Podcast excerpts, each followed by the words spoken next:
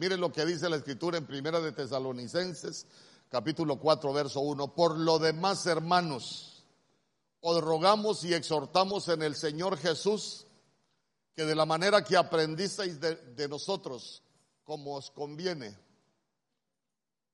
diga conmigo, como os conviene, como os conviene conduciros y agradar a Dios, así abundéis más y más. Que el Señor añada bendición a su palabra. Fíjese que hoy, si usted se recuerda, la hermana, la hermana Ingrid cerró ahí, que hay que aprender a hablar como conviene.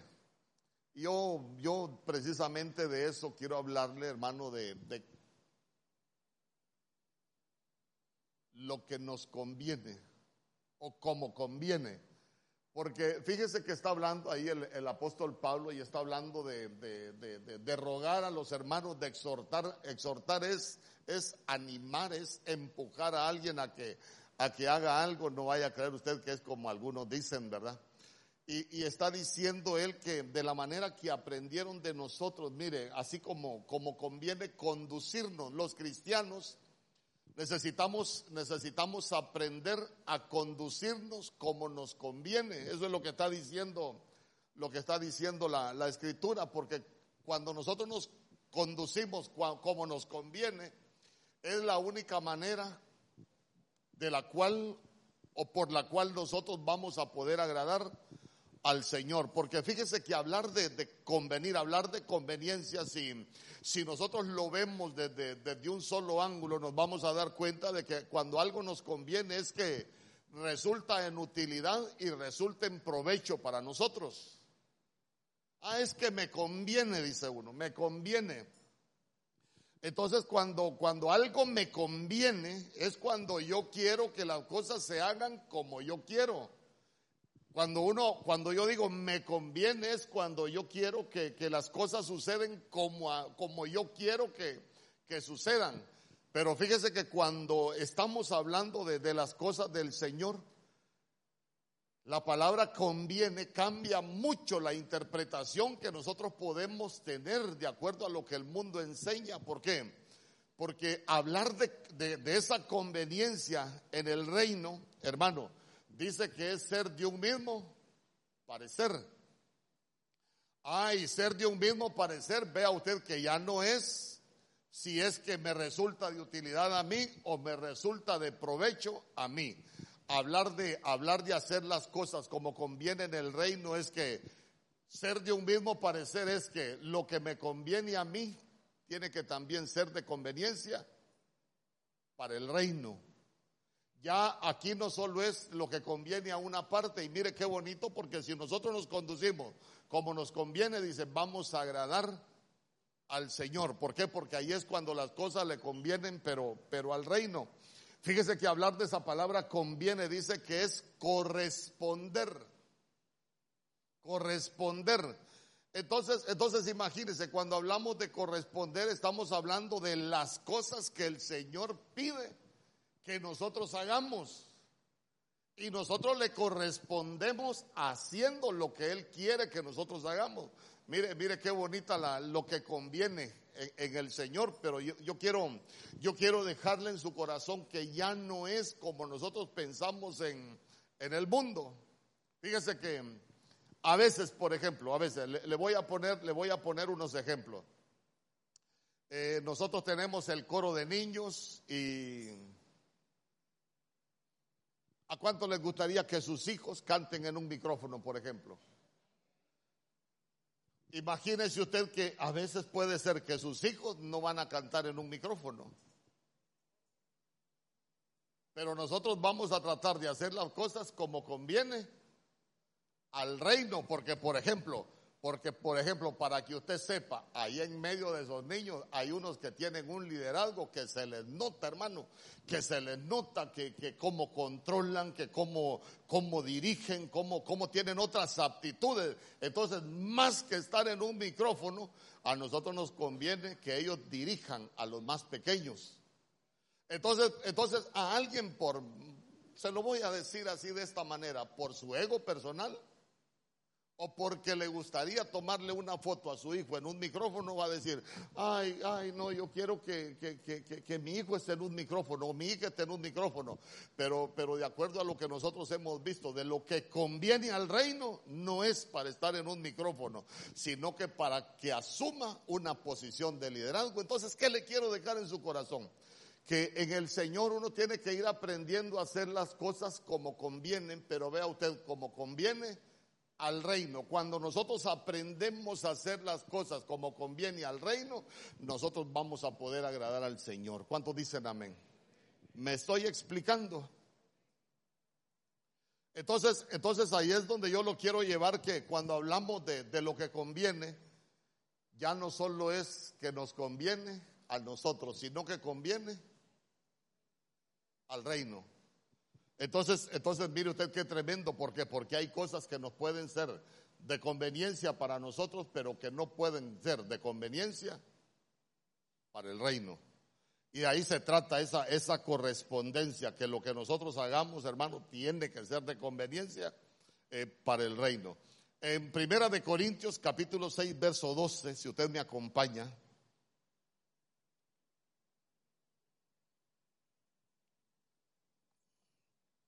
Mire lo que dice. Todas las cosas me son lícitas. Todas las cosas para nosotros no son lícitas.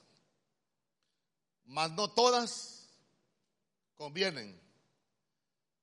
Todas las cosas me son lícitas, mas yo no me dejaré dominar de ninguna. Entonces, mire qué bonito, ¿por qué? Porque si todas las cosas no son lícitas, quiere decir que nosotros deberíamos de poder vivir esa libertad de poder hacer todo lo que nosotros queremos. Pero usted se va a dar cuenta que, que ya empieza a hablar la Biblia. Todas las cosas no son lícitas, pero no todas nos convienen.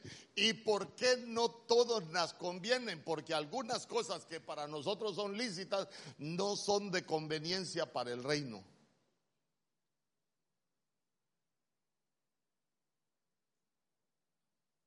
Le voy a poner un ejemplo de algo lícito, pero que no era conveniente para el reino. ¿Se recuerda usted que el apóstol Pablo cuando andaba en la expansión del Evangelio, andaba en la predicación, él una vez quiso ir a predicar a un lugar, ¿se recuerda? ¿Ah? Él iba a ir a predicar, hermano, yo le pregunto, ¿es malo ir a predicar a un lugar? Es malo querer ir a predicar a un lugar, pero, pero después dijo Pablo, pero a ese lugar yo no pude ir porque el Espíritu me lo impidió. Entonces quiere decir que era bueno para él, era de su conveniencia, pero no era conveniente en ese tiempo para el reino. Entonces, entonces uno dice, pastor, con cosas como para ir a predicar un mensaje, y, imagínense usted qué tremendo, por eso le pongo ese ejemplo, porque no convenía al reino. Entonces vea usted cómo cosas que para nosotros pueden parecer buenas, son lícitas, pero que de pronto al reino no le convienen. Entonces ahí es donde, donde lo que mencionaba la, hermana Ingrid hoy, nosotros necesitamos tener esa, esa llenura del Espíritu Santo, esa conexión con el Espíritu Santo, para no solo hacer las cosas que son buenas, sino hacer las cosas como conviene. Ya conmigo, como conviene. Hermano, es que cuando hacemos las cosas como conviene, todo va a ser de bendición para, para nuestras vidas. Entonces, mire. En Primera de Corintios capítulo 10, verso 23. Ahora él dice, todo me es lícito, pero no todo conviene. Todo me es lícito, pero no todo edifica. Ahora ya, ya, cambia la, ya cambia la última parte porque allá es, él no se iba a dejar dominar por ninguna cosa. Pero acá, acá está hablando, todo me es lícito, pero no todo me conviene, todo me es lícito, pero no todo edifica. Diga conmigo, no todo edifica. Entonces, mire, uno, uno necesita entender también que uno puede, puede tener la libertad para hacer cualquier cosa en el reino pero que de pronto hay cosas que no son de edificación. Quiere decir que no están ayudando en la preparación del cuerpo de, en el cuerpo de Cristo. Entonces, con todas esas cosas, yo a donde lo quiero llevar es que, es que lo que nos conviene, o, o hacer las cosas como conviene, es que no solo sea lo que yo quiero, sino lo que le conviene al reino. Fíjese que, ¿a cuánto les gusta celebrar los cumpleaños? pero que le guste celebrar. No, es que yo he conocido gente que le apasiona celebrar los cumpleaños. Llueve, trueno, relampagué, tiene que celebrar el cumpleaños. No, yo conozco un familiar nuestro. ¿Ah? Imagínense, imagínense que, que, cuando, cuando yo comencé a salir con los obreros, yo le he contado, era, era líder de un equipo de obreros. A mí no me gustaba celebrar los cumpleaños, pero, pero, pero aquella me decía, es tu cumpleaños, hay que hacer algo, hay que compartir, hermano, y, por ahí nos la llevábamos. Pero cuando, pero cuando comencé a, servir al Señor, yo me recuerdo que todos los cumpleaños los pasaba fuera de, de la casa. Y ya no teníamos tiempo para, para, compartir. Y uno dice, bueno, no compartimos en tu cumpleaños y que eh, debería de ser un tiempo muy bonito, debería de ser un tiempo para estar en familia pero no era eso lo que le convenía al reino. ¿Por qué? Porque en el reino yo tenía que estar en otro lugar.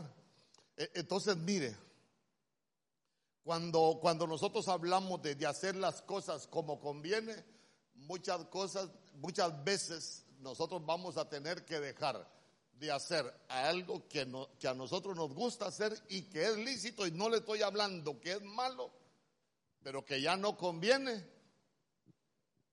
al reino. Hermano, y ese es un precio que, ese es un precio que, que tiene que pagar, que tiene que pagar uno.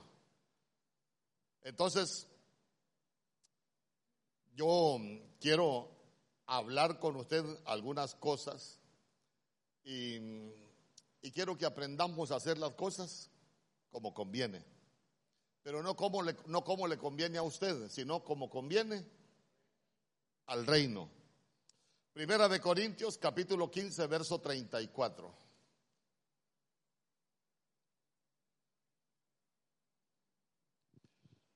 Primera de Corintios, capítulo 15, verso 34. Sed sobrios como conviene. Ya conmigo, hay que ser sobrios como conviene. Pero mire lo que dice después. Y dejad de pecar porque algunos no tienen conocimiento de Dios. Para vergüenza nuestra lo digo. Entonces, mire, yo, yo quiero comenzar hablándole a usted, porque ahí yo quiero que, hablar algo que nosotros necesitamos aprender a hacer las cosas como conviene. Y mire qué tremendo porque dice que hay que ser sobrios como conviene. Dígale al que tiene al lado, hay que ser sobrio. Y cuando hablamos de ser sobrios, eh, estamos hablando de alguien que es juicioso. Hablar de alguien que es juicioso es que siempre que tiene una situación enfrente, hermano, la va a quedar viendo, la va a analizar y va a saber si le conviene a él o le conviene al reino. Por ejemplo, imagínese usted en estas navidades. Navidad se vuelve tradición del año. Unos van llorando y otros van robando. Y unos lloran porque los dejan en Navidad.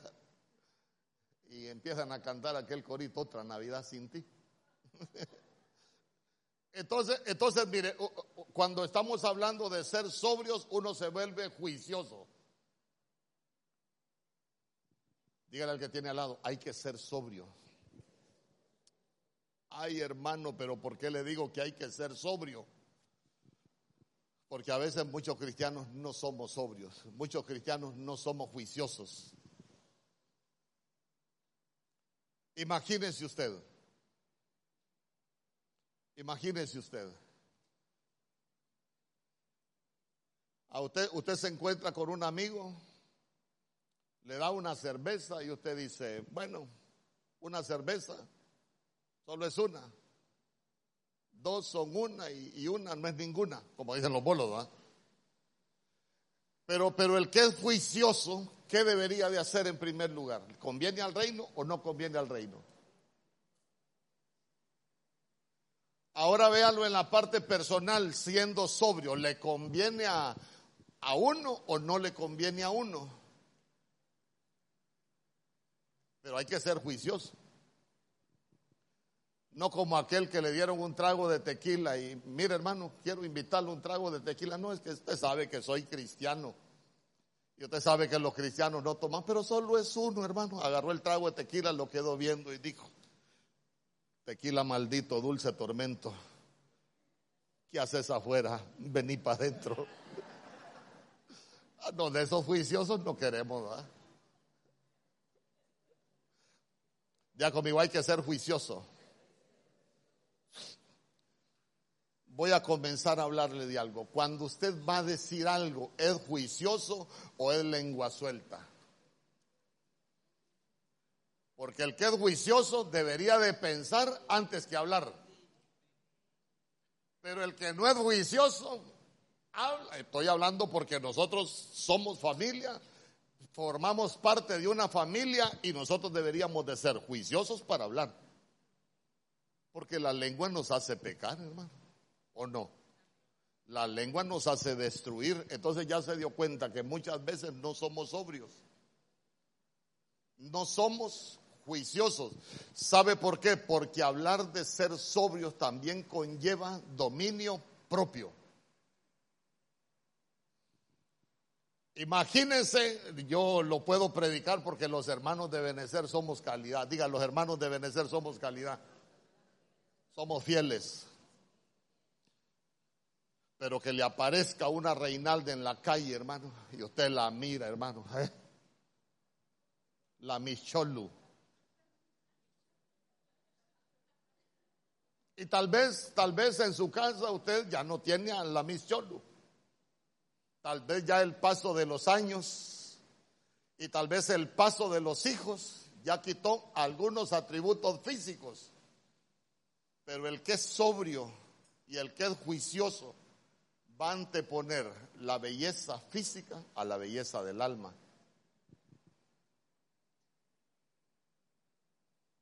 Más vale vieja conocida que vieja podrida. Aleluya. Hoy he venido bien poeta. Pero ¿a dónde lo quiero llevar? Hay que, diga conmigo, hay que ser juicioso, hay que ser sobrio. ¿Sabe qué? Hay que tener dominio propio. ¿Por qué? Porque cuando no hay dominio propio, fácilmente vamos a pecar. Entonces quiere decir que no estamos haciendo las cosas como conviene. ¿Por qué? Porque si a alguien le gustan las mujeres, va a estar haciendo algo que le gusta y, se va a sentir hasta bien, hermanos, si, si no está tan consagrado. Pero yo le pregunto, ¿estamos haciendo las cosas como conviene al reino? Si no las hacemos como conviene al reino, lo que vamos a estar atrayendo a nuestras vidas son problemas. Pero ya se dio cuenta que cuando hacemos las cosas como conviene, dice la Biblia, nosotros vamos a agradar a Dios. Y cuando nosotros, cuando nosotros hemos aprendido a agradar a Dios, hermano, nosotros vamos a ser receptores de las promesas. Es que eso fue lo que pasó cuando iban a entrar a Canaán, ¿se recuerda? Aquellos diez vinieron dando un mal informe, pero Josué y Caleb, miren hombre, si todo el asunto para tener la tierra, ahí no importa que hayan gigantes, no importa que hayan ciudades amuralladas, no importa que... Y empezó a decir un montón de cosas y ¿sabe qué les dijo? Si nosotros agradamos al Señor, el Señor nos va a dar esa promesa. Ya conmigo como conviene. Entonces no hagamos las cosas como nos conviene a nosotros. Hagamos las cosas como conviene al reino. Hermano, porque cuando no las hacemos como le conviene al reino, mire, fácilmente vamos a, vamos a pecar. En, en segunda de Samuel capítulo 11, verso 4.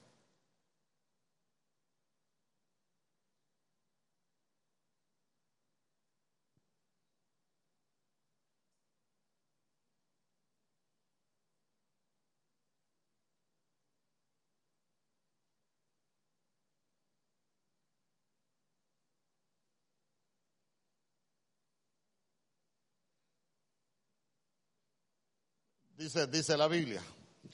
Y envió David mensajeros y la tomó y vino a él y él durmió con ella. Luego se purificó de su inmundicia y se volvió a su casa. Son pasajes que usted ya conoce. Se recuerda que cuando usted empieza a leer el capítulo 11 dice que eran tiempos en que los reyes salían a la guerra Allá andaba Joab peleando contra los amonitas, habían conquistado Rabá, hermano, pero dice que David se quedó en el palacio. Se quedó en el palacio. Cuando se queda en el palacio, dice que en, en, el terrado de una casa vio una mujer que se estaba bañando y dice que la mujer era hermosa. Era hermosa. Preguntó quién era aquella mujer, le dijeron que era la hija de Elián y que también era la mujer de Urias Eteo.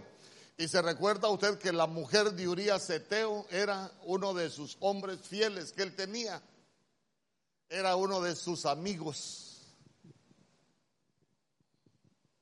Mire, hay un tiempo, hay un tiempo que a nosotros nos conviene estar en la casa del Señor. Se recuerda que se recuerda todo lo que todo lo que hizo David ahí, hermano. ¿Por qué? Porque mire, empezó a vivir un tiempo de ociosidad. Era rey, era famoso, tenía plata, ya estaba en el palacio. Eh, era un hombre bendecido, si lo podemos ver de esta manera, pero la mucha bendición, hermano, todo lo que Dios le había dado ya el tiempo que había que estar en la guerra, él ya toma la decisión de quedarse en su casa. Y para los cristianos esa es ociosidad espiritual. Y a veces uno se vuelve ocioso. Uno sabe que debería estar en la casa del Señor, pero como ya no tiene ganas y como está bien, ya se queda en la casa y se vuelve un ocioso uno. No lo digo por usted, tal vez el que está a la par suya, pero usted no. Entonces, mire, los tiempos de ociosidad en el cristiano pueden ser peligrosos, hermano. Pueden ser peligrosos. Porque mire, la mente humana o puede ser el taller donde trabaja el Señor o puede ser el taller donde trabaja el enemigo que el Señor lo reprenda. ¿Y quién trabajó en la mente de David cuando él se quedó en el palacio? Y fue a caer en pecado. Y no solo, no solo cayó en pecado, planificó la muerte de uno de sus mejores amigos. Eso, eso tiene otras implicaciones, pero quiero, quiero enfocarme en eso. Por eso nosotros allá en el libro de los Salmos vamos a escuchar un David que dijo, yo me alegré con los que me dijeron a la casa de Jehová como quien dice, mira, vámonos mejor para la casa de Jehová. Afuera hay mucho peligro, hermanos, y la Biblia dice que el diablo anda como león rugiente buscando a quien devorar. Vamos a ver, este cristiano aquí ocioso, a este voy a hacer pedazos. Porque este es nuestro lugar de seguridad. Por eso es que usted va a encontrar un David que en el Salmo 84, 10 dijo, es mejor un día en tus atrios. ¿Saben de qué estoy convencido yo? Le voy a parafrasear los pensamientos de David. ¿Saben de qué estoy convencido yo? De que es mejor un día en tus atrios que mil fuera de ellos. Prefiero estar en, el umbral de la casa de mi Dios que morar en tiendas de impiedad. Él sabía, hermano, mire, él sabía. Mire, hermano, si, si usted cojea de alguna pata todavía, como es oveja, le digo pata. Uy, pastor, soy, persona, soy pie. Usted es oveja. Usted lo que tiene son patas. Si usted cojea de una pata, reduzca el tiempo ocioso. No se quede afuera, mejor busque al Señor, busque servir al Señor. ¿Sabe qué? Mientras más usted se involucra con el Señor, menos riesgo va a correr de que el enemigo lo ataque. Pero nosotros necesitamos aprender a hacer las cosas como conviene. Y le repito, hay cosas que pueden ser de conveniencia para nosotros, pero no para el reino.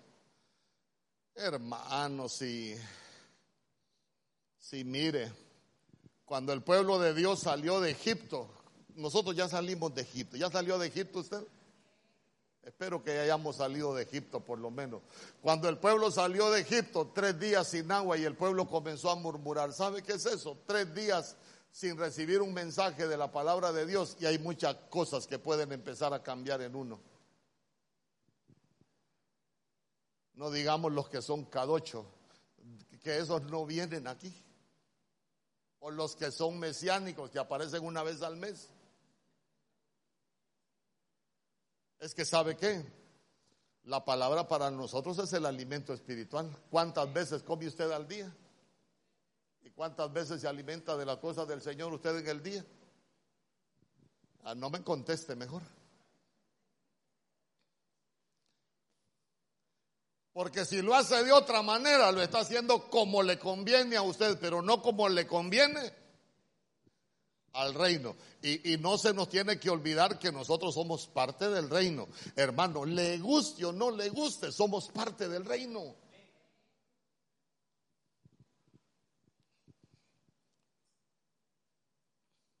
Romanos capítulo 1, verso 28. Mire lo que dice.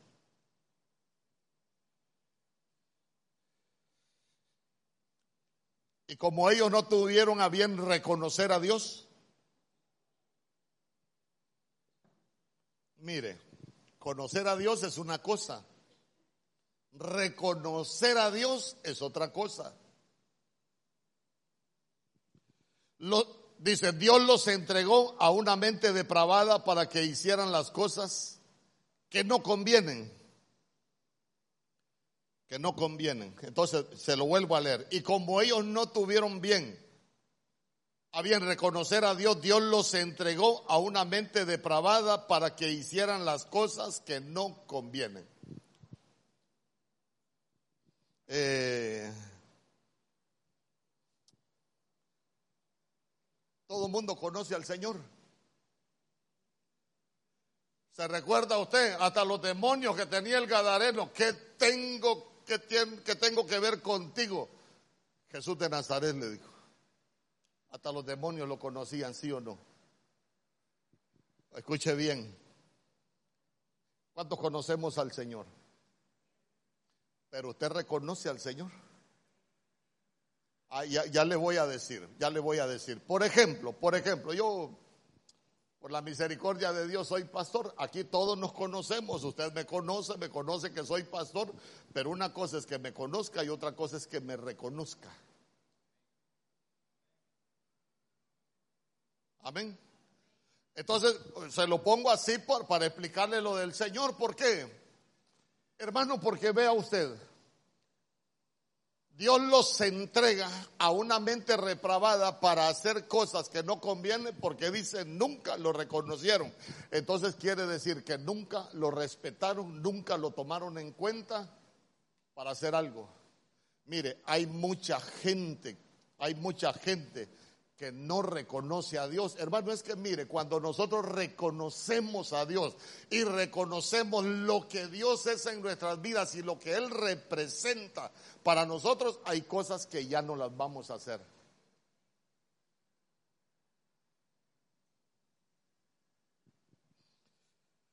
¿Se recuerda usted que en Jeremías capítulo 35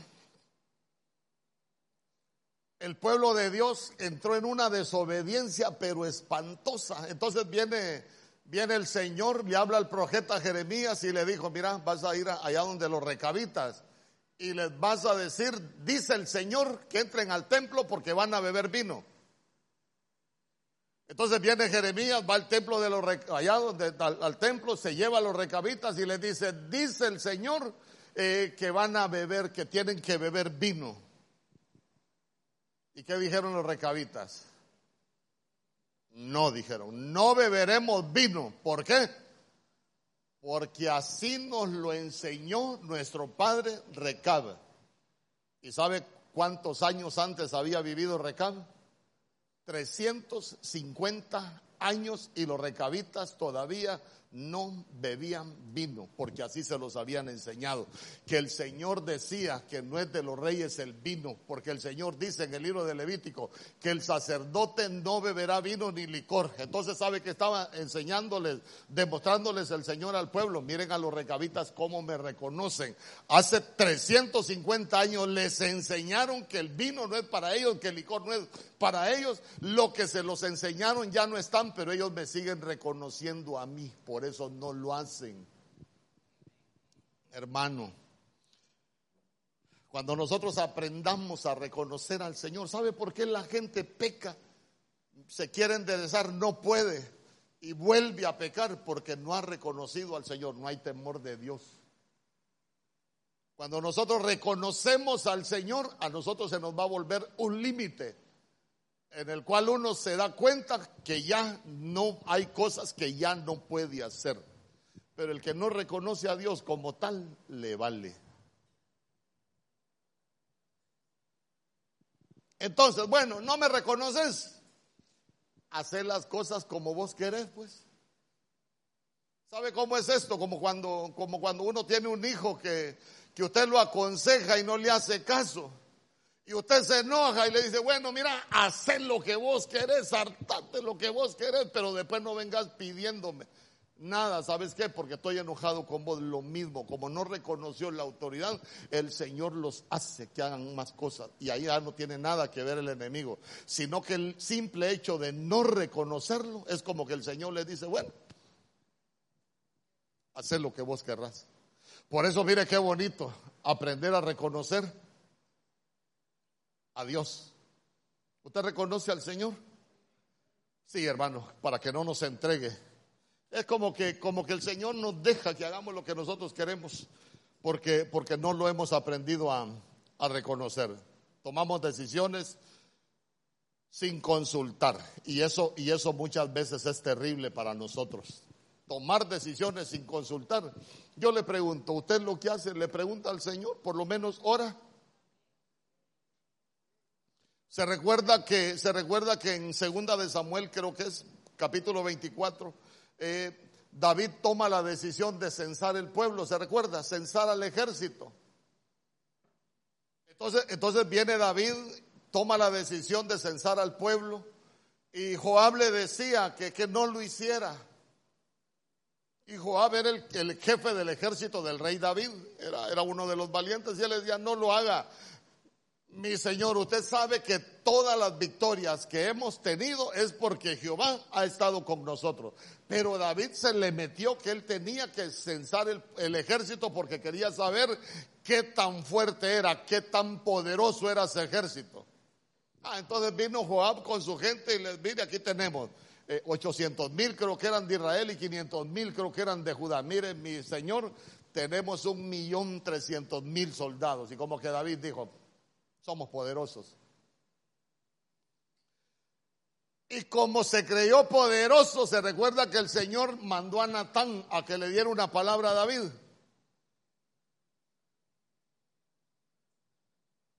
Davidito empezó a hacer las cosas como él quería. Mire, Davidito, como usted ha empezado a hacer las cosas como usted quiere, aquí le manda tres ofertas el Señor. ¿Se recuerda cuáles eran las tres ofertas?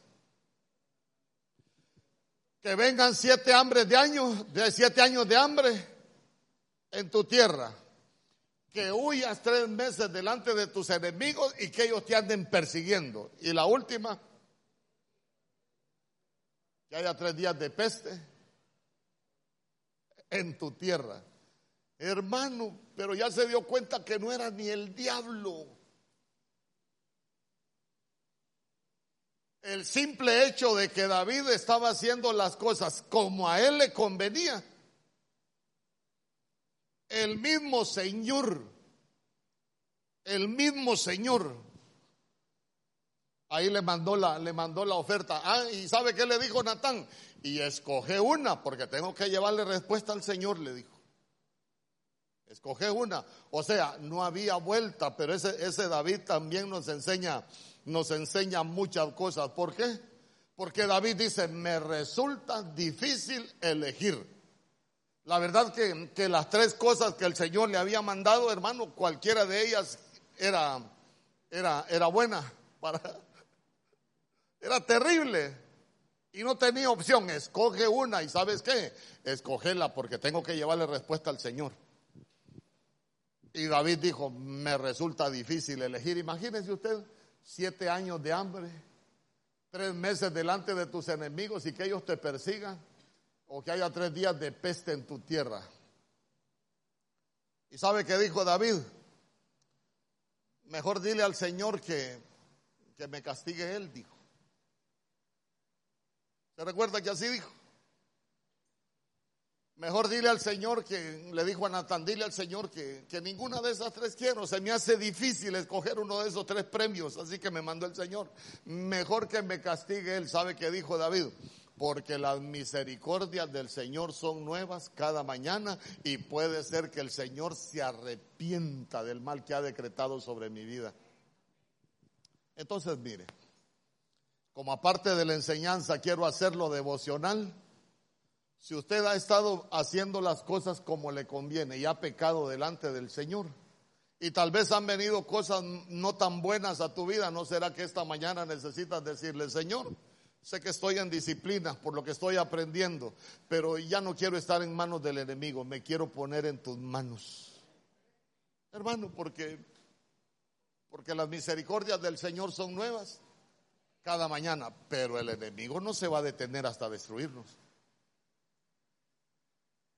Entonces, entonces le llevan el mensaje al Señor, el Señor hace que pare todo lo que había venido sobre el pueblo de Israel y le dijo a David, bueno, voy a detener, voy a detener eh, lo que había mandado sobre tu casa, pero me tienes que edificar un altar. Día conmigo, me tienes que edificar un altar. A veces los cristianos creemos que tener, hay mucha, que, tener un altar o edificar un altar en la casa es tener un rinconcito ahí donde nos vamos a postrar y donde oramos. Pero fíjese que edificar un altar no es eso. Edificar un altar no es eso. ¿Por qué? Porque, porque altar es una palabra que en hebreo se escribe misbach y Misbach tiene cuatro letras en el hebreo. Hoy, que le he estado enseñando y que le regalé ahí una hojita con las letras en, el hebreo. Entonces, entonces imagínense, tiene cuatro letras. La primera letra de Misbach es una, es una mem, una M. Y esa M, fíjese que para los hebreos, de acuerdo a, a su, a su Tanaj, Misbach es un acróstico, igual que paraíso. Paraíso es un acróstico. Y Misbach es un acróstico donde la, la letra M, la mem, es una palabra para decir mejilá. Y mejilá es perdón. ¿Sabe cómo edificamos un altar? Perdonando ¿Y sabe cómo edificamos un altar? Pidiendo perdón.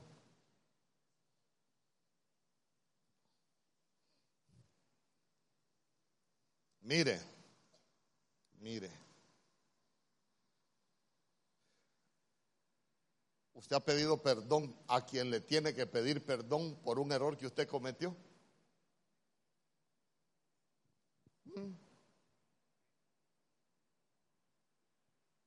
Le pregunto, porque diga conmigo, hacer las cosas como conviene. Uno necesita pedir perdón.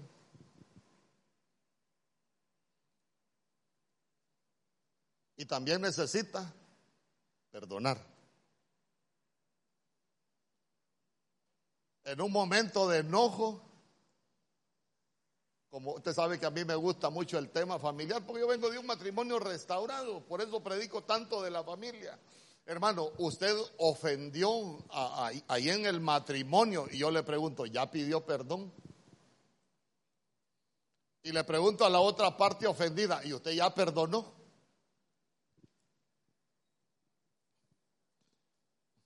Estos mensajes son los bonitos porque nadie los interrumpe con un amén.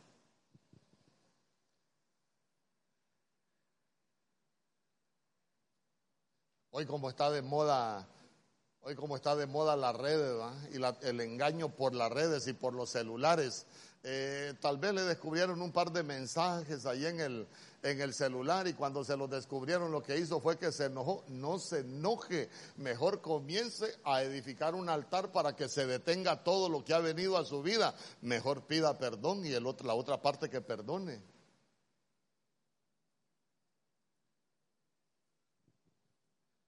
Yo no quiero que me diga amén, pero quiero que se lleve esto en el corazón. Es que a veces nos cuesta perdonar y a veces nos cuesta pedir perdón.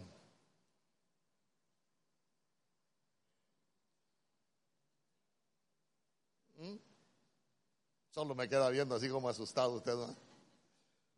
Ah, yo tengo altar, pastor, pero la, la primera piedra es mejilá y es perdón. ¿Cuántas veces tengo que perdonar? Hasta 70 veces. 7. 70 eh, veces 7, se recuerda que le enseñé de las Chehuá semanas de años, pero 7 es el número perfecto de Dios. El perdón tiene que ser perfecto. ¿Se imagina usted que nuestro Señor nos dijera, no, mucho, mucho pecado tuyo, ¿cómo te lo voy a perdonar todo? 70 es, 70 veces 7 es que nosotros necesitamos aprender a perdonar. Hermano, muchas veces nosotros queremos el perdón de Dios, pero no queremos perdonar. Y la Biblia dice que con Dios no se juega, todo lo que el hombre siembra cosecha. Si nosotros aprendemos a perdonar, nosotros somos perdonados. Así como nosotros hacemos con los hombres, dice la Biblia, así va a ser el Padre que está en el cielo con nosotros. Entonces, primero hay que perdonar. No, pastor, pero es que mire, mi papá es un desgraciado, ni para un churro me dio. No es que a usted no le mandaron, no le, no le preguntó el Señor si le dio para un churro o no le dio para un churro. Usted lo que tiene que aprender es a perdonar.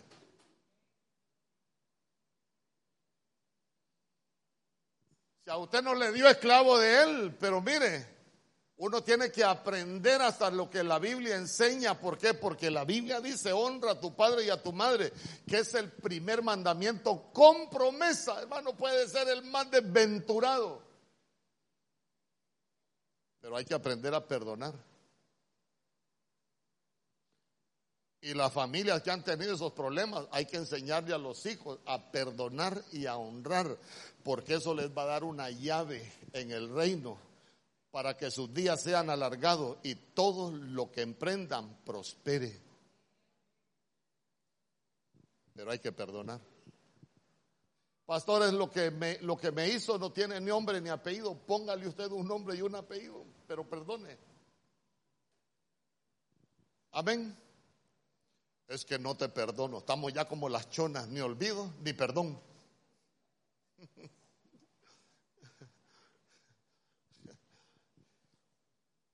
Bien, la segunda letra es una sayin. Ahí, aparece ese porque está traducida al español, pero misbach en hebreo es con Z, misbach. Y la sayin e, es una palabra con las que se escribe sehut y sehut son buenas obras. ¿Sabe cómo edificamos un altar nosotros? Haciendo con buenas obras buenas obras, lo que nosotros hagamos que sea bueno. Se recuerda que cuando la, la, allá Pablo le decía a Timoteo de la Escritura que le dijo, toda la Escritura es inspirada por Dios y útil para enseñar, para redarguir, para corregir, para instruir en justicia, a fin de que el hombre de Dios sea perfecto y preparado para toda buena obra. ¿Cómo edificamos un altar? Con buenas obras porque nosotros nos hemos vuelto mejores personas. ¿Sabe por qué? Porque la escritura primero nos tiene que transformar a nosotros para que los frutos sean buenos. La Biblia dice que ningún árbol puede dar buenos frutos si el árbol sigue siendo malo. O sea que uno puede hacer muchas cosas en el reino, pero si nosotros no hemos cambiado, esos frutos no cuentan en el reino. Podemos hacer muchas cosas en el reino, pero si nosotros no somos de buenas obras, hermanos, son cosas que se quedan sin fruto en el reino.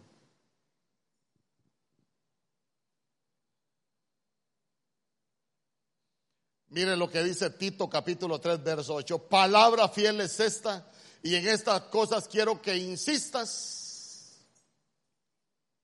Mire cómo dice, en estas cosas quiero que insistas con firmeza.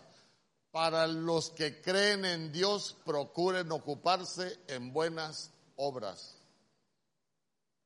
A veces insistimos con firmeza para que la gente diezme y para que la gente ofrende. No, nosotros necesitamos, nosotros necesitamos insistir con firmeza para que la gente procure ocuparse en buenas obras. La tercera de Misbach es la, la bet, y la bet es la palabra para decir veracá, y veracá es bendición. Mire hermano,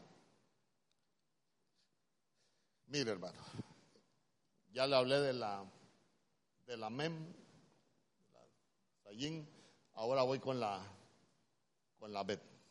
Diga conmigo, ver acá. Se recuerda que el Señor le dijo a Abraham, bendiciendo, te bendeciré. Hay principios en el reino que Dios va a cumplir.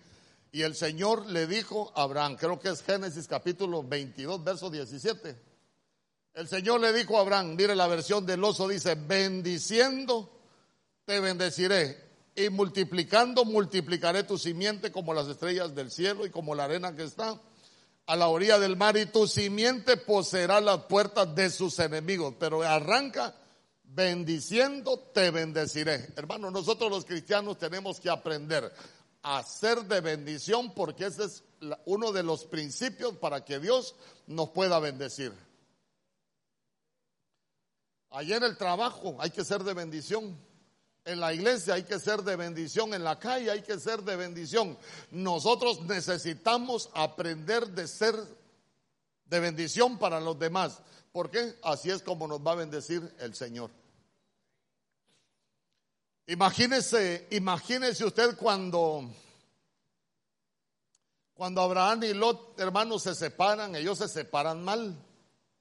Yo se lo he explicado, la, tierra buena se la agarró Lot, la tierra mala le quedó a Abraham.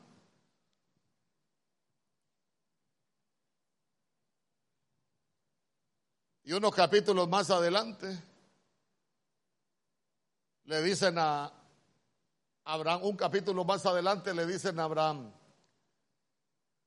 el rey de Sodoma y los aliados se llevó cautivo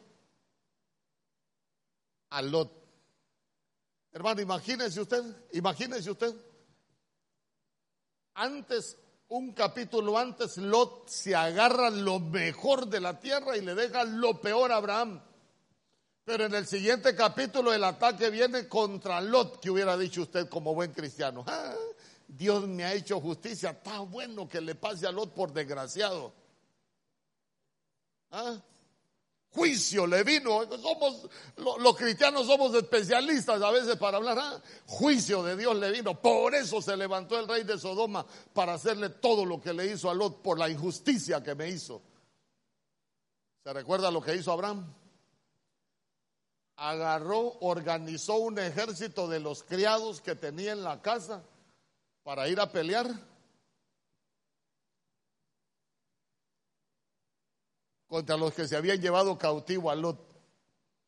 Y no solo esa, más adelante el Señor le dice a Abraham, voy a destruir Sodoma. Y se recuerda que Abraham empezó a interceder por Sodoma. Uno tiene que aprender a ser de bendición. Si nosotros aprendemos a ser de bendición, nosotros vamos a ser bendecidos. Dice amén conmigo. Ah, y ahí tenemos, tenemos altar. Entonces, mire, la última, la última letra Esa es una palabra, esa es una palabra KJ que siempre va.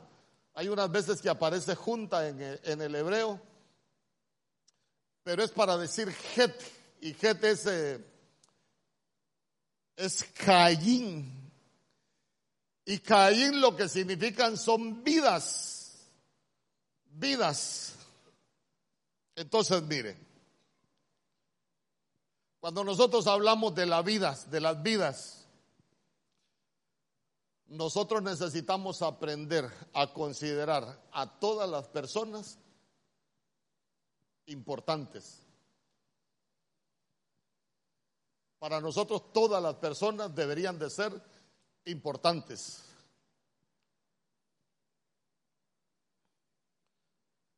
Se recuerda que hay algo que Pablo enseñaba, que a algunos los sentaban en la primera fila, ¿por qué? Porque llegaban con ropa ostentosa y con joyas caras. Entonces, entonces quiere decir que si, lo hacían de esa manera, eh, consideraban algunas vidas más importantes que otras, pero en el reino no es así. Todas las vidas son importantes, desde el más pequeño hasta el más grande. ¿Cuántos dicen amén?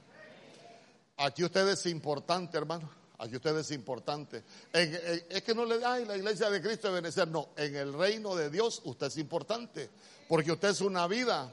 Fíjese que, fíjese que cuando, cuando se reencuentran, ahí, ahí, ahí va a ver usted a alguien con altar y alguien sin altar. Cuando se reencuentran Jacob y Esaú, usted se recuerda que ellos se ponen de acuerdo, se abrazan, se besan, lloran, pero, pero, le dice Esaú a Jacob, mira, como ya nos reconciliamos, venite, vámonos. Y se recuerda lo que le dijo, lo que le dijo Jacob. No, le dijo, yo no puedo ir contigo. ¿Sabes por qué? Porque yo tengo niños pequeños, le dijo, tengo ovejas pequeñas. Ellos no pueden ir con nosotros yo me voy a ir con ellos, le dijo, tú vete adelante. Entonces lo que nosotros podemos ver es un Esaú sin altar y a un Jacob con altar. ¿Por qué? Porque ya las vidas para él eran importantes. Dígale al que tiene al lado, tú eres importante para mí. Y si tiene a su mujer, dígale, mi vida.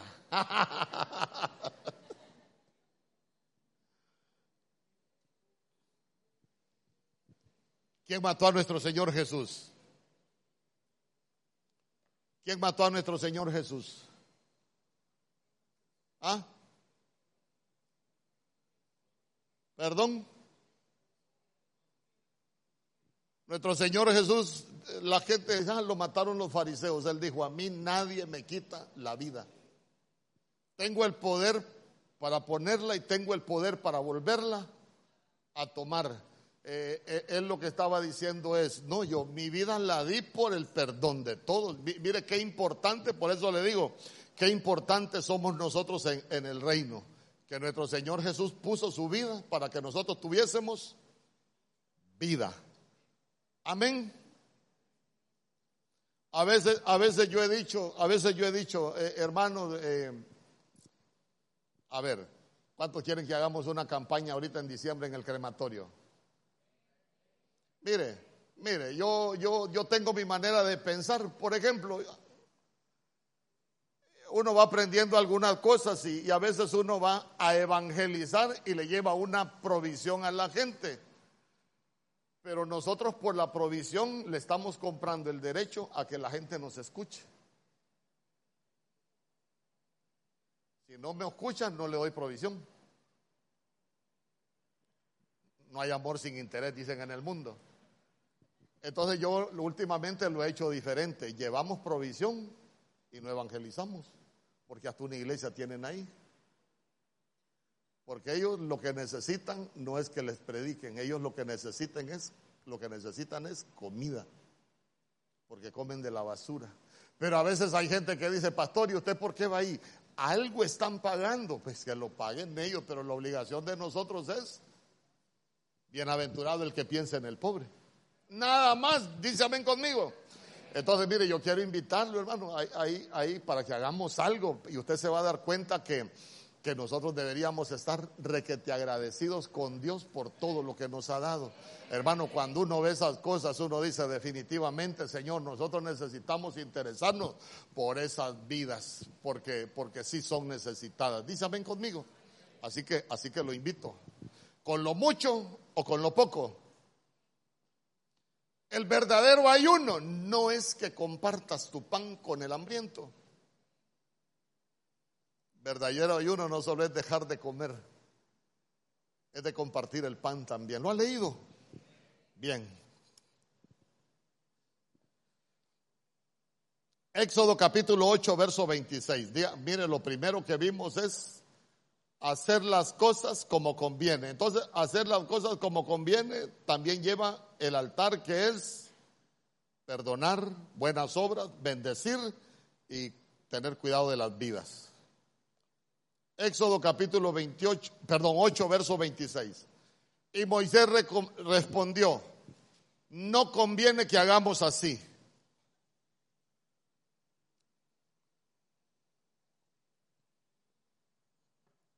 Porque ofreceríamos a Jehová nuestro Dios la abominación de los egipcios. Día conmigo, ofreceríamos a Jehová nuestro Dios la abominación de los egipcios.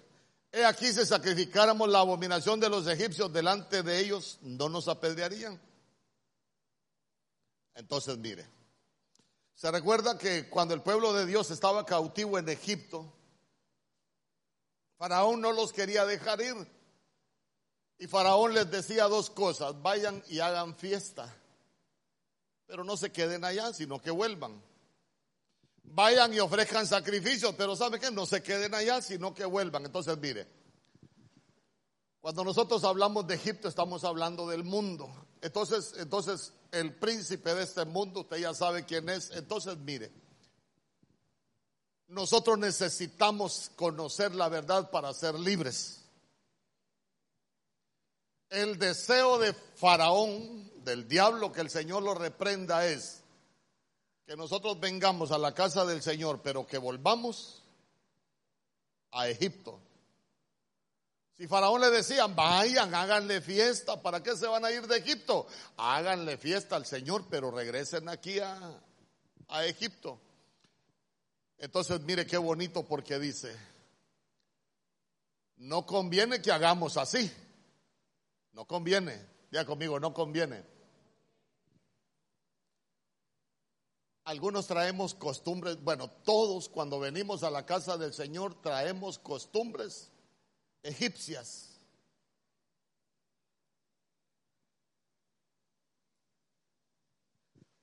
Pero cuando nosotros venimos al Señor, deberíamos de cambiar las costumbres egipcias por las costumbres del reino. ¿Se recuerda usted en Lucas capítulo 2? Eh, dice que era el tiempo allá con nuestro Señor Jesús, que se, se celebraba el tiempo de la Pascua y ellos, dice que subía con sus padres a Jerusalén como era costumbre. Ya no celebraban las costumbres de egipcios, sino que celebraban las costumbres del reino. ¿A dónde lo quiero llevar con esto? Muchos aprendimos costumbres egipcias fiestas y un montón de cosas. Ahora estamos en el reino, pero nos cuesta más celebrar las costumbres del reino que las costumbres egipcias. Yo le he dicho, hermano, yo le he dicho, algunos pusieron el árbol de Navidad antes que Diunza y Lady Lee.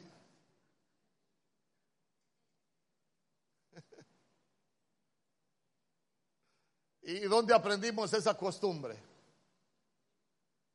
de Egipto. Entonces quiere decir que, que nos salimos de las costumbres del reino y nosotros siempre volvemos a Egipto, hermano. Es que mire, hermano, por favor, escúcheme. No puede ser para Dios una fiesta donde se baila. No puede ser para Dios una fiesta donde hay licor de sobra. No puede ser para Dios una fiesta donde hay desenfreno. ¿Sabe qué? Esa es la fiesta del becerro. En la fiesta para Dios no hay eso. Ay, pastor, y yo ya tengo el árbol.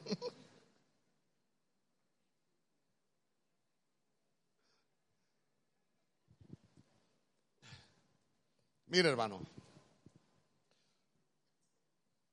mientras nosotros siempre mantengamos los vínculos con las costumbres que aprendimos en egipcio, se nos va a ser muy difícil adoptar las costumbres del reino. ¿Sabe por qué? Porque siempre vamos a estar con un pie en las costumbres egipcias y otro pie con las costumbres del reino.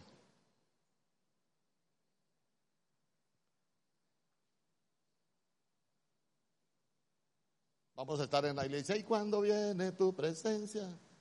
Pero nos pasamos. ¿Y cuando viene? Ay, hermana, así no. Así no. Usted creerá que es broma. Una vez, una vez fui a, a unos 15 años, yo. De 8 a 12 era con los hermanos. Y de 12 a 6 era con los del mundo, la quinceañera. ¿Dónde cree que están hoy? En el mero mundial, en la vil calle. Y en, la, en el mero bulevar del pecado. Porque nunca salieron de Egipto. ¿Usted ya salió de Egipto? Ay, hermano, con ese ¿Usted ya salió de Egipto? Deje las costumbres egipcias, hermano. Lo que es del mundo es del mundo, lo que es de Dios es de Dios. ¿Sabe qué dice el Señor ahí en el libro de Deuteronomio? No pongan junto a mi altar un árbol que ustedes adornan, dice. No pongan junto a mi altar. A veces pretendemos ahí junto a las cosas del Señor tener, tener ahí los adornos del mundo. E, eso no es de Dios, hermano. A menos que usted tenga sus argumentos. Ay, también quiere el pastor, pero la Navidad es la mejor época del año, pastor.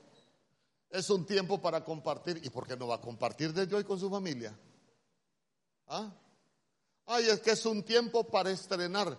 Hermano, mire, ve. ¿Sabe qué he aprendido yo? A mí me regalan algo, digo yo. Yo no espero cumpleaños ni fiestas del mundo para estrenar. Yo digo, el domingo me la pongo para ir a hacerle fiesta al rey. Ya es más feo se lo estoy poniendo. Ay, hermano. A ver, mire, Jeremías capítulo 10, verso 3. Porque las costumbres de los pueblos son vanidad. Porque el leño del bosque cortaron, obra de manos de artífice, con buril, verso 4 con plata y oro lo adornan, con clavos y martillos lo afirman para que no se mueva. La mejor fiesta es la que se hace en casa, al Rey de Reyes y Señor de Señores. ¿Cuántos dicen amén? Ay, hermano. Fíjese que cuando yo era, no así como usted, Maoli quería unos patines. No éramos cristianos todavía, estaba muy pequeñita Maoli. Entonces fuimos a la casa de mis papás allá en el campo y cuando regresamos en la tarde le digo a aquella, aprovechemos que va dormida y fuimos a Diunza. Compramos los patines, hermano, parece payaso uno. Con la luz apagada, abrimos la puerta, le metí los patines debajo del árbol de Navidad. Yo también lo puse, hermano. No, pero no era cristiano, era mundano. Antes de entrar a la casa, la despertamos. Ay, mira, amor, vino San Nicolás y le trago los patines a la niña. Y ahí, amor, ¿quién le compró los patines? San Nicolás. No, yo se los compré. San Nicolás. Y yo le digo, ¿por qué mejor no les enseñamos a nuestros hijos que tenemos un Dios que nos bendice para poder darle lo que ellos necesitan, para poder darle lo que nosotros queremos, para poder suplirle la necesidad? Hermano, San Nicolás se lo trajo. ¿Y sabe qué es lo más tremendo? Sacarle de la cabeza que San Nicolás se los había dado. Otro lío. ¿Y quién se lo enseñó? El pastor. Aleluya.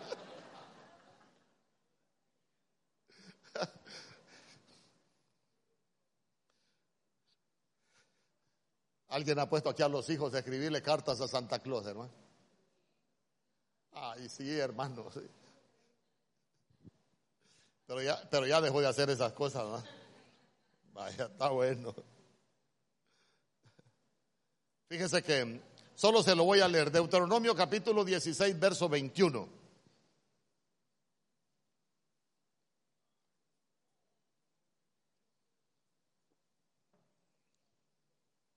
No plantarás ningún árbol para hacer acerca del altar de Jehová, tu Dios, que tú te habrás hecho. Verso 22, ni te levantarás estatua, lo cual aborrece Jehová, tu Dios. Sabe que, sabe que hacer a lo que significa es feliz. Está hablando de una falsa felicidad. Para nosotros el Señor prometió que nosotros íbamos a ser felices todos los días de nuestra vida, no solo un día en el año. ¿Cuántos dicen amén?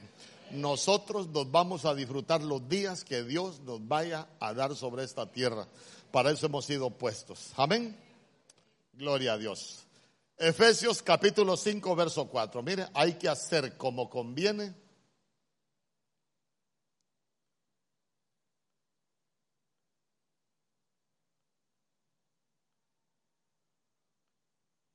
y hay que hacer fiesta como conviene.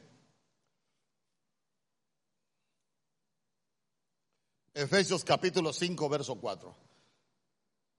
Ni palabras deshonestas, ni necedades, ni truanerías que no convienen, sino antes bien acciones de gracias.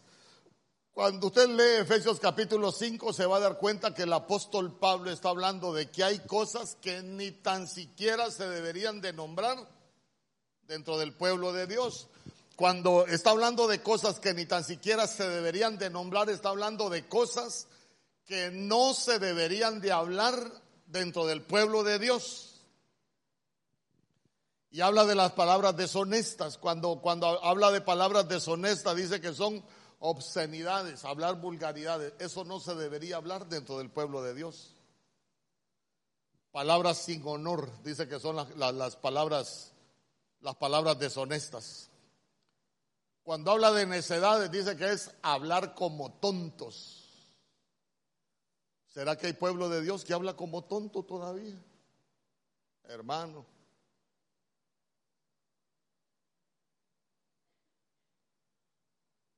Esa palabra truanerías dice que es ser cómico, pero en sentido vulgar. Truanerías, ser cómico en el sentido vulgar. Como ser cristiano y contar chistes que, que son vulgares. Pero mire qué bonito. Si no antes bien acciones de gracias. Cuando habla de acciones de gracia está hablando de lenguaje de gratitud. ¿Sabe qué? Hablar de acciones de gracia está hablando de, aparte del lenguaje de gratitud, dice que es hablar de, de adoración. Hablar de adoración. Entonces, los cristianos necesitamos aprender a hablar como conviene no solo como nos conviene a nosotros, sino como conviene al reino.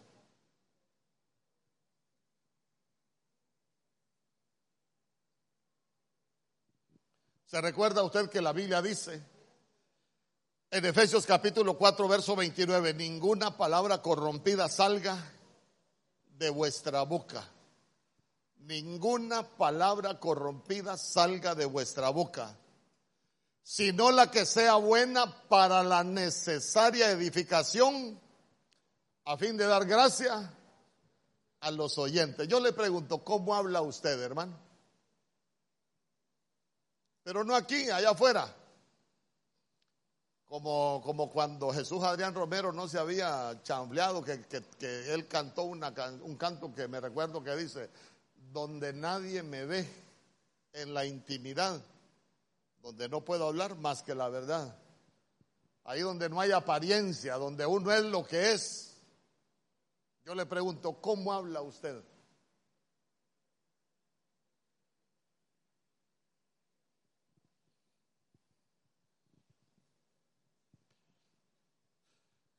¿Cómo se trata usted? Allá, allá, allá, allá. En lo secreto, ¿cómo se trata? ¿Cómo habla? Es que es que los cristianos necesitamos hablar como conviene. Hermano, pero no solo aquí en la iglesia, aquí en la iglesia somos un ¿Qué es lo que se come ahorita aquí de pan que se hace con leche? Ah, aquí, aquí somos una torreja en miel, nosotros dulcitos, hermano. Dios le bendiga, hermana, Dios le bendiga. Yo le digo, somos los, eh, los cristianos ensalivadores. Llenamos de saliva a los demás besándolos. Pero yo le pregunto, yo le pregunto, ¿cómo habla usted allá? ¿Qué palabras salen de su boca? ¿Habla como conviene o todavía habla como no conviene a los del reino?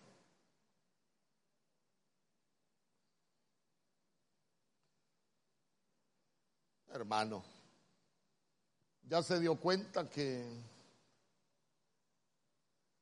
nosotros aquí o allá en la casa deberíamos hablar, pero para edificación.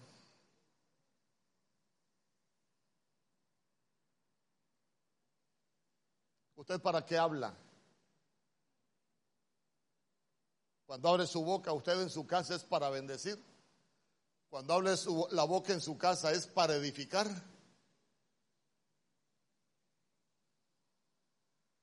O saque esa lengua filosa, hermano, que hace pedazos a cualquiera.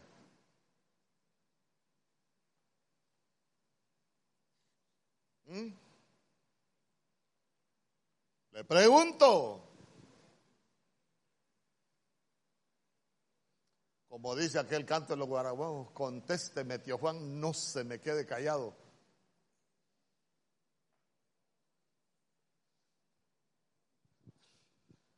Ay, hermano, nosotros necesitamos aprender a hablar como conviene al reino. ¿Sabe por qué? Porque la boca nuestra es una fuente. Y la Biblia dice que de esa misma fuente no puede salir bendición y maldición. Ay, pastor, es que esta mujer mía es una tal por cual. Y cuando están allá, ay, mi amor, ¿cómo le va a decir mi amor si ya dijo que es una tal por cual? O es una tal por cual o es su amor. Pero no puede ser las dos cosas.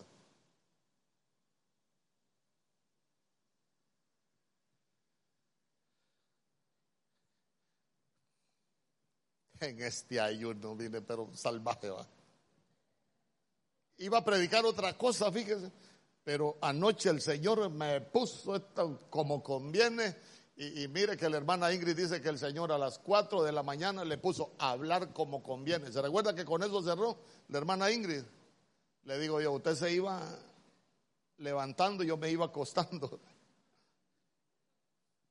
Y por eso es que vamos, necesitamos aprender a hablar como conviene. ¿Acaso no ha leído usted que la Biblia dice que por nuestras palabras seremos condenados o por nuestras palabras seremos justificados? Nosotros los cristianos necesitamos aprender a hablar. ¿Sabe qué? Que nuestra boca sea una buena fuente, hermano. Salud. Que sea una buena fuente Ay, porque a veces salen unas cosas de nuestra boca que uno dice, caramba, ¿cómo podemos hablar tan mal?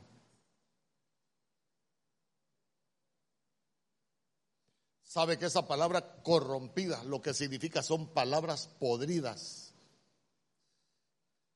Y no solo palabras podridas, sino palabras que no valen nada.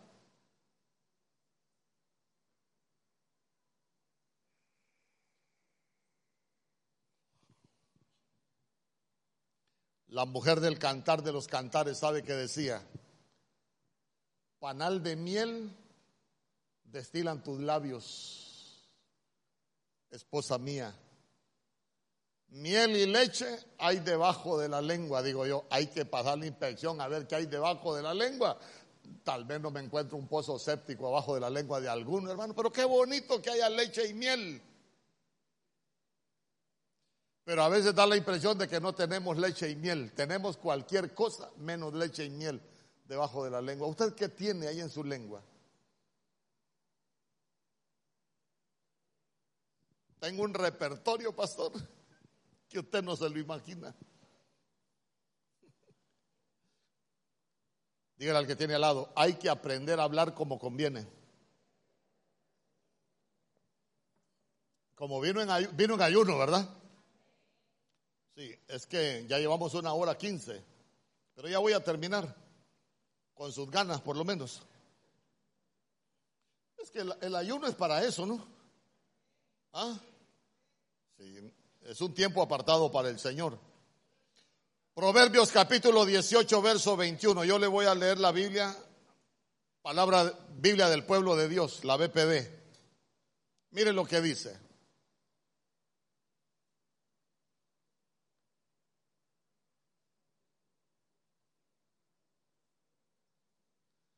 La muerte y la vida dependen, la BPD, BPD.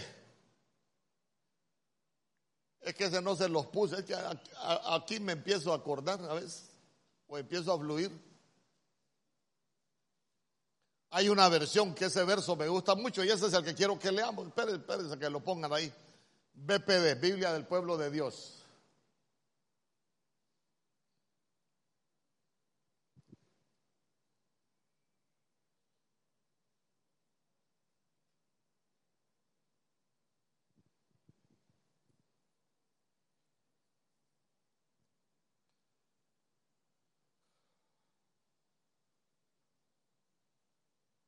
Solo, solo denme un, un chancecito ahí, porque se lo voy a ir leyendo por mientras. Mire lo que dice.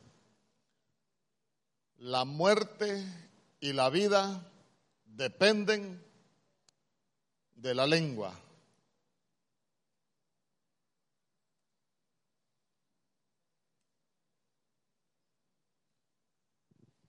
Y los que son indulgentes, ahí está y los que son indulgentes con ella comerán su fruto. Entonces, mire, dos cosas, muerte y vida dependen de la lengua. Yo, yo, le quiero preguntar, es que a veces pensamos que solo es muerte, muerte, lo que se conoce como muerte, pero yo le pregunto, ¿Será que dependiendo cómo nosotros tratamos a una persona se puede morir una relación? ¿Cómo la tratamos? Ay, pastor, yo ya no quiero ir como me trata. ¿Por qué? Porque la mató con las palabras o lo mató con las palabras. Entonces, entonces mire, mire qué bonito porque dice los que son indulgentes. ¿Y, ¿Y qué ser indulgentes con la lengua? A veces hay gente que cree que puede decir todo lo que se le viene en gana y que es libre de decir lo que le dé la gana. Pero lo que debe de estar seguro es que dependiendo cómo sea de indulgente con su lengua, así es el fruto que se va a comer. ¿Para bien o para mal?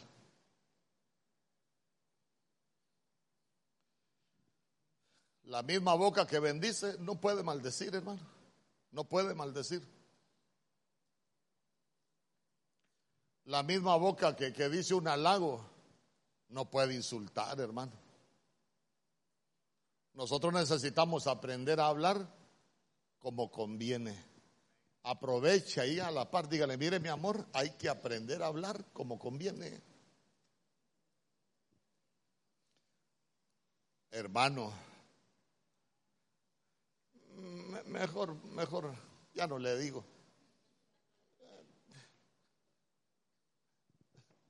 Es que voy a tener que pedirle perdón a cada uno después. ¿Se recuerda usted que cuando Job estaba en la vil calle, se le acercó la mujer? ¿Se recuerda lo que le dijo la mujer a Job? Todavía mantienes tu integridad, le dijo. Maldice a Dios y muérete. ¿Qué le dijo Job? Como hablo una cualquiera, le dijo, has hablado. Entonces, entonces imagínense qué tremendo. Cuando todo estaba bien, no aparecía la jovita. Pero cuando todo estuvo mal, ¿cómo aprendió, cómo aprendió a, hablar? ¿Cómo salió hablando? Feo. Entonces, mire, mire, en el tiempo bueno es fácil hablar bonito, pero uno debe de cuidarse en el tiempo malo. ¿Por qué? Porque en el tiempo malo es donde puede salir lo feo de uno.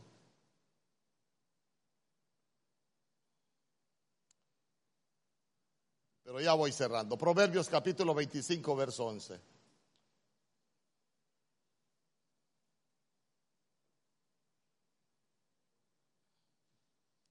Y guardes esos versos, mire.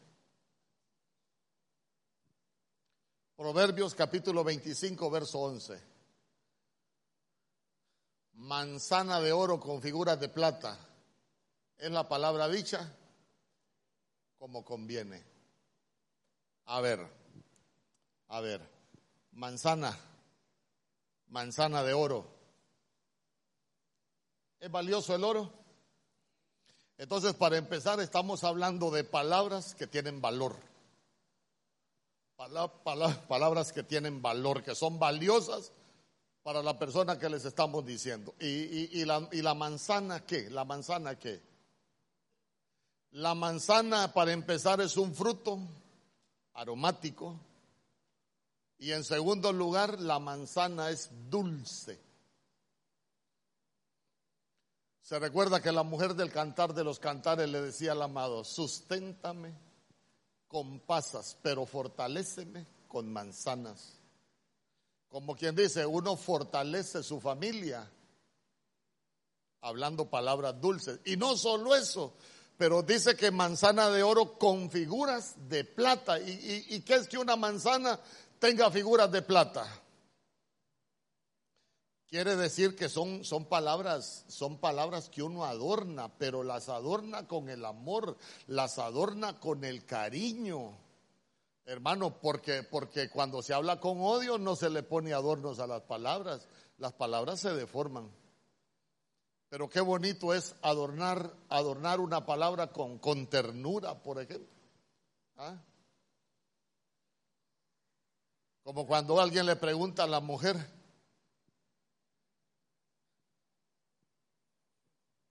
¿cómo amaneciste? Y así con aquel tono, ¿cómo amaneciste? Y que la mujer, no, pues fíjate que amanecí. Diferente que se levante y que le diga, ¿qué? ¿Amaneciste? Como que está deseando que no se levante el siguiente día. Ya conmigo. Manzana de oro con figuras de plata. Es la palabra dicha como conviene. Nosotros necesitamos aprender a hablar como conviene. Amén. Vaya. Ay, hermano.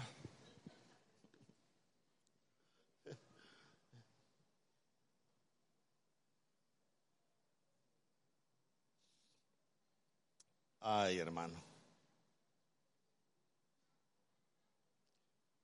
Leámoslo. Cantares capítulo 2, verso 5. No se lo quiero dejar así en el, en el tintero. Dice la Biblia. Sustentadme con pasas. Confortadme con manzanas. Porque estoy enferma de amor. Ah, entonces mire, la, manzana está cuando hay amor. Y cuando hay odio, ¿qué hay en la, en la, Ya no tenemos manzana, probablemente tengamos limones. Ácida las palabras, ¿verdad? Amargo los dichos de la boca. Entonces, entonces mire qué bonito. ¿Por qué? Porque, porque la, la palabra así como manzana lo que va a traer es va a confortar las familias.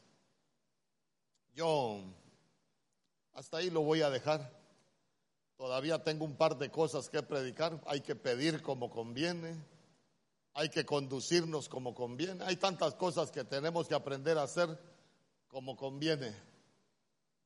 Tres cosas le he querido enseñar esta mañana. Hacer como conviene.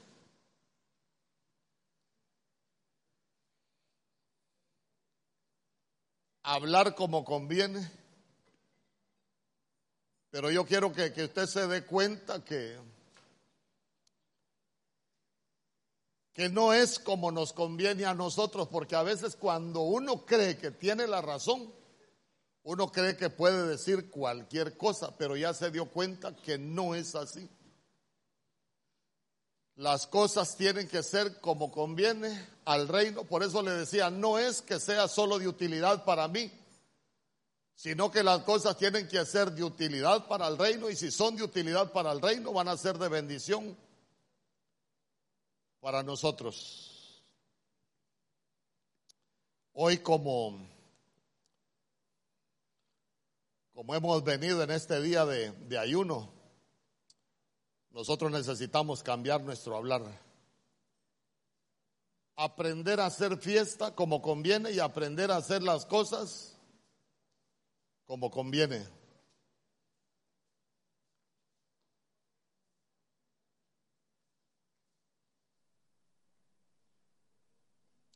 Quizás, quizás, de las cosas más importantes que yo quiero dejarle en su corazón esta mañana